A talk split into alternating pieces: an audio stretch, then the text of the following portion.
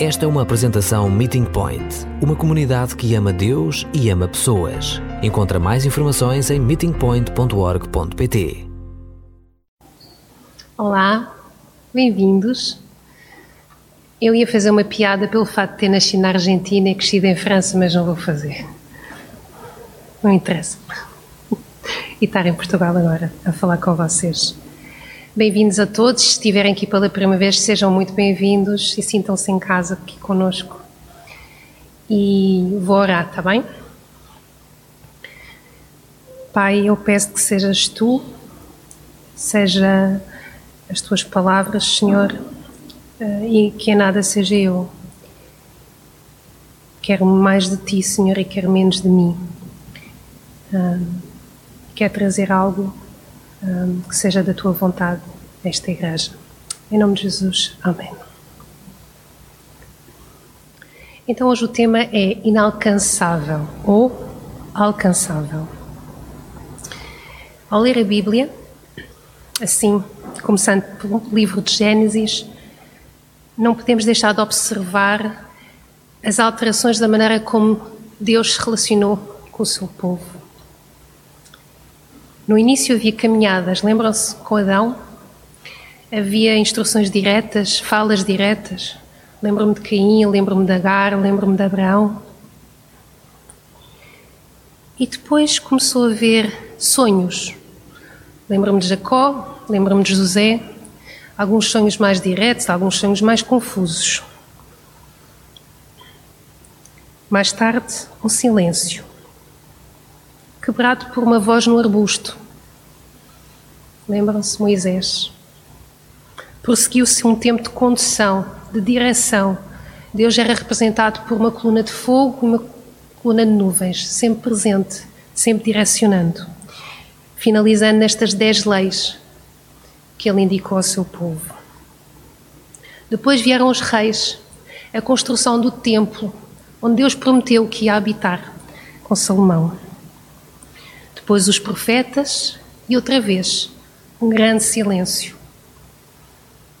Será que Deus desistiu de comunicar com o seu povo?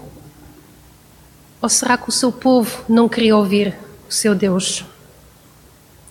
Será Deus assim tão inalcançável ou mais alcançável do que nós pensamos? Alcançável quer dizer algo que se pode atingir e também algo que se pode compreender.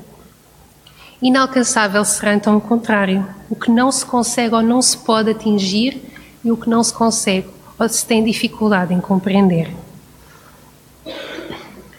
Tiveram atenção ao trecho que hum, o Joshua leu hoje sobre uma hum, recordação no livro de Hebreus sobre como é que era o tabernáculo? Mas eu vou reler outra vez, para nós nos relembrarmos. Em Hebreus 9, a primeira aliança tinha as suas regras de culto divino e um santuário terrestre. Efetivamente, construiu-se um tabernáculo com duas partes. A primeira chamava-se lugar santo, era lá que estava um candelabro e a mesa com os pães consagrados a Deus. Atrás da segunda cortina estava a segunda parte do tabernáculo, chamado lugar santíssimo, e uma vez feitos estes preparativos, os sacerdotes entravam normalmente na primeira parte do tabernáculo para celebrarem o culto. E depois do 6 e 7 diz: Mas na segunda só entrava o sumo sacerdote. E isto apenas uma vez por ano. E não pode lá entrar sem levar sangue de animais para oferecer a Deus, por si mesmo e pelas faltas que o povo tenha cometido por ignorância. O autor de Hebreus trata detalhadamente do que era necessário apenas para chegar até Deus na época do Antigo Testamento. Só uma vez por ano, no dia da expiação, o Yom Kippur, uma única pessoa, o sumo sacerdote, podia entrar no lugar santíssimo. A cerimónia envolvia banhos rituais, vestes especiais, cinco sacrifícios de animais e ainda assim este sacerdote entrava no lugar santíssimo com medo. Ele usava sinos no seu manto e uma corda à volta dos tornozelos. Sabem porquê?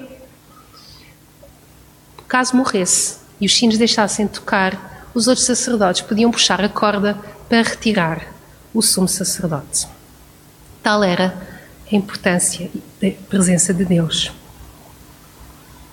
Ninguém no Antigo Testamento podia dizer, ou que a gente possa ter lido, que tenha conhecido o rosto de Deus. Na verdade, ninguém pôde sobreviver ao olhar direto. E os poucos tiveram este vislumbre, quando voltavam, voltavam a brilhar.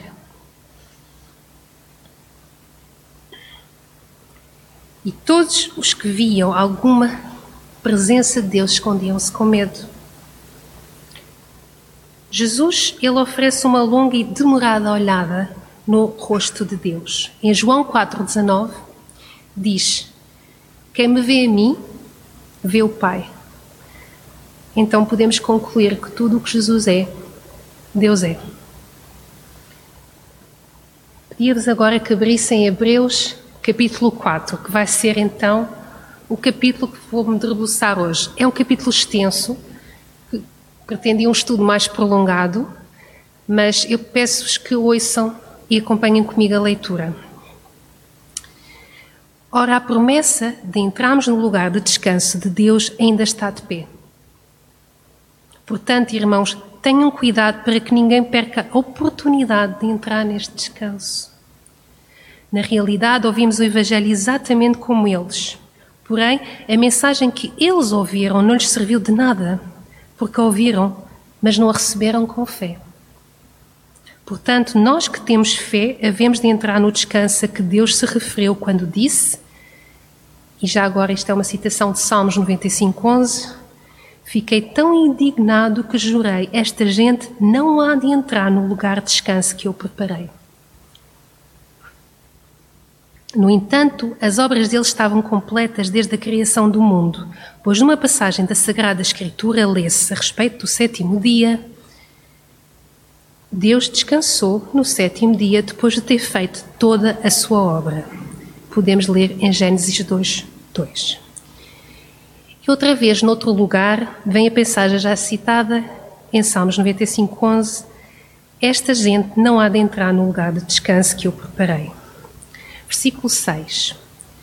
Ora, visto que aqueles que primeiramente ouviram o Evangelho não entraram no descanso de Deus por causa da sua desobediência, é evidente que outros devem entrar nele. É por isso que Deus marca outro dia, o dia de hoje, de que fala a Sagrada Escritura, muitos anos mais tarde, falando por meio de David. Deus disse, como já foi citado: Se ouvirem hoje a voz de Deus, não se mostrem duros de coração.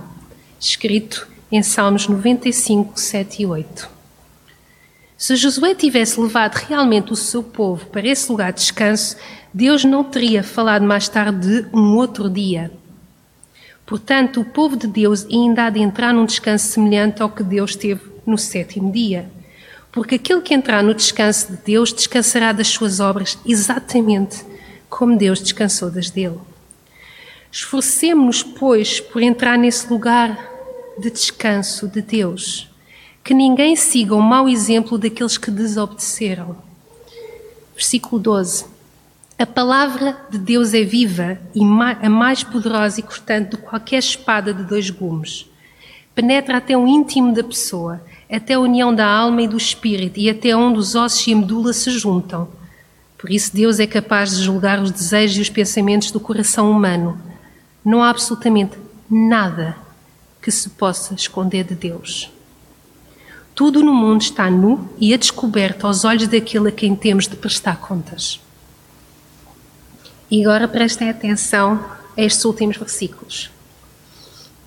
Uma vez que temos um sumo sacerdote tão importante, Jesus, o Filho de Deus que chegou até à presença do próprio Deus, estejamos firmes na confissão da nossa fé Sabemos que o nosso sumo sacerdote se compadece das nossas fraquezas, pois foi tentado em tudo, como nós, sem cair no pecado. Aproximemo-nos, pois, com toda a confiança do trono da graça e assim conseguiremos alcançar misericórdia e graça e encontrar ajuda no momento próprio. Aproximemo-nos, pois, com toda a confiança. Até aqui a palavra do Senhor. Em Hebreus, então, somos relembrados da promessa de Deus, da importância do lugar de descanso e de como também não podemos esconder nada de Deus, que não vale a pena. O autor diz que Jesus foi tudo tentado como nós. Ele se identificou-se inteiramente com o ser humano e ele passou por toda a experiência humana, igual a nós, desde o sangue da dor do nascimento até o sangue da dor da morte. É por isso que Deus tem simpatia pelas nossas fraquezas, como há em outras traduções. A, igreja, a, igreja, a origem grega de simpatia é simpatos, que significa sofrer com. Tudo o que sentimos, Deus sentiu através de Jesus. Voltemos então ao versículo que foi lido há bocadinho com uma certa extensão. Mateus 27, 47, 50 e 51.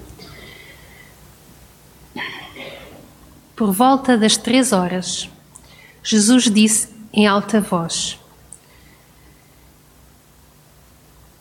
Eli, Eli, Yamá Sabachthani, que quer dizer: Meu Deus, meu Deus, por que me abandonaste? Jesus, porém, tornou a clamar e deu o seu último suspiro. Naquele momento, a cortina do templo rasgou-se ao meio, de alto a baixo. A terra tremeu e as rochas estalaram. Hebreus apresenta um contraste marcante. Agora podemos nos aproximar do trono da graça sem receio, com intrepidez, com confiança. Avançar com ousadia até o lugar santíssimo. Contudo, no momento da morte de Jesus, sabemos que esta cortina espessa que separava e que nos separava da presença de Deus foi completamente rasgada, deixando acessível esse lugar santíssimo para todos nós. Portanto, concluiu Hebreus, devemos nos aproximar de Deus. E Jesus contribui com isto para o problema da distância e da inatingibilidade de Deus. Por causa dele, de Jesus, podemos ir diretamente a Deus. Não necessitamos mediador humano, pois o próprio Deus se tornou mediador. O autor de Hebreus convida-nos a usufruir do descanso de Deus e a não repetir os erros do passado. Ele fala deste Deus que em Jesus se torna carne alcançável. Deus, ao fazer-se homem, foi carne. Carne sujeita ao toque, às carícias, ao beijo, à tortura, à morte. Esta morte serviu para quebrar esta separação entre nós e Deus. E na morte de Jesus rasga-se este véu do templo e assim Deus e a sua presença tornam-se alcançável para nós. E que diferença Jesus fez? Vos pergunto. Tanto para nós e para Deus, Ele tornou esta intimidade possível. Uma intimidade que nunca tinha sido tão acessível a todos. No Antigo Testamento, os israelitas que tocassem na Arca da Aliança, o que é que lhes acontecia? Alguém sabe? Acabava a vida deles ali na hora. Morriam. E as pessoas que tocaram em Jesus, o que é que lhes aconteceu? Foram curadas. Os israelitas não nem sequer soltravam as letras do nome de Deus. Jesus ensinou uma palavra: Abba, Pai.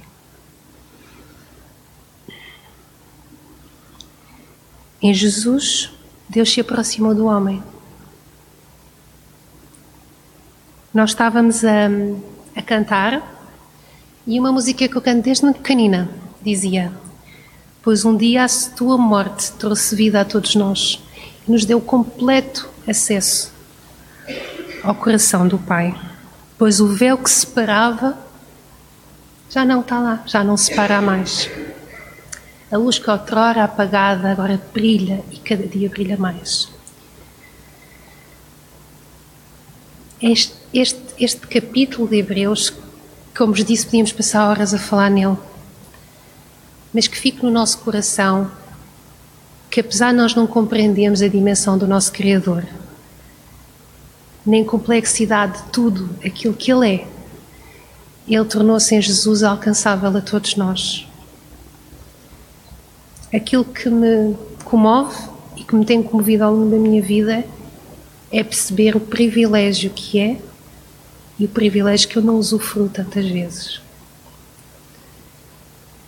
Três perguntas para pensarem, três perguntas para meditarem. Primeira, usufruo do descanso de Deus? Este descanso gratuito? Este descanso oferecido? Este descanso que Deus prometeu e que cumpriu? Este descanso que Ele deseja que estejamos nesse descanso, que Ele anseia encontrar-nos nesse descanso? Este descanso igual àquele que ele viveu no sétimo dia da criação? Repito, usufruo do descanso de Deus? Dois, pergunta dois. Tenho noção do privilégio de não ter um véu que me separa de Deus? Se eu tivesse nascido antes, como seria? E o privilégio que é hoje poder falar com Ele e chegar à Sua presença com tanta facilidade. Repito, tenho noção do privilégio de não ter um véu que me separa de Deus. Terceira pergunta. Aproveita-se esse livre que tenho ao Pai e aproximo-me com confiança ao seu trono? Achego-me a Ele Tantas vezes me relembra aquela passagem da tempestade e dos discípulos e Jesus a dormir. Ele está lá. Por que é que eu não o chamo? Por que é que eu não falo com ele? Por que é que eu não peço ajuda? Por que é que eu não clamo pela sua presença? Porque ele está lá comigo no barco. Sempre esteve.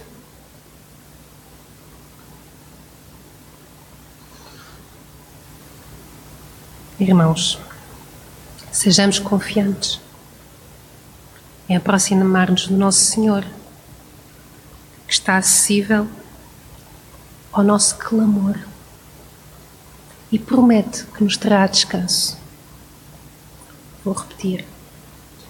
Sejamos confiantes em aproximar-nos do nosso Deus, que está acessível ao nosso clamor e que nos trará descanso. O André agora vai tocar uma música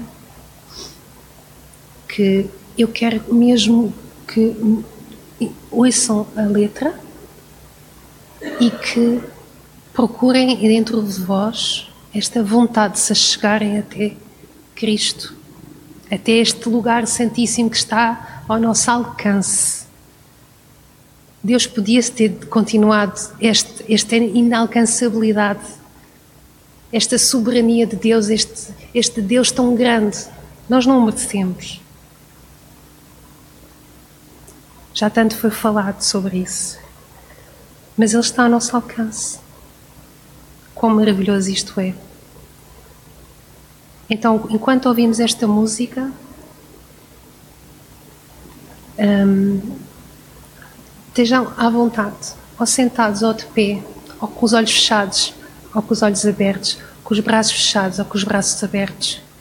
Acheguem-se ao vosso Salvador, procurem este lugar santíssimo e aproveitem esta promessa de descanso que ele, só Ele vos pode trazer.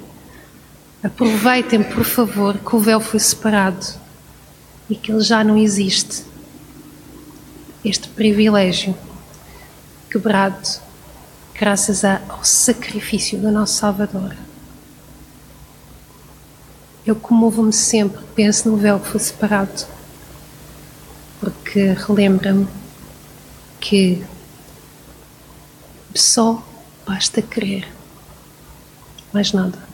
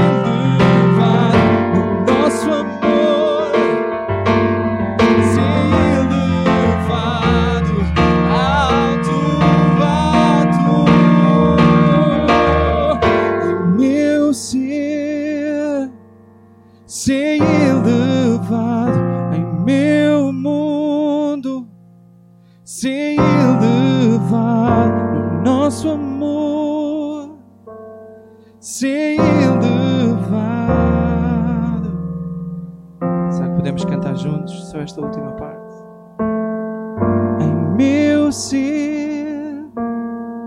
ser,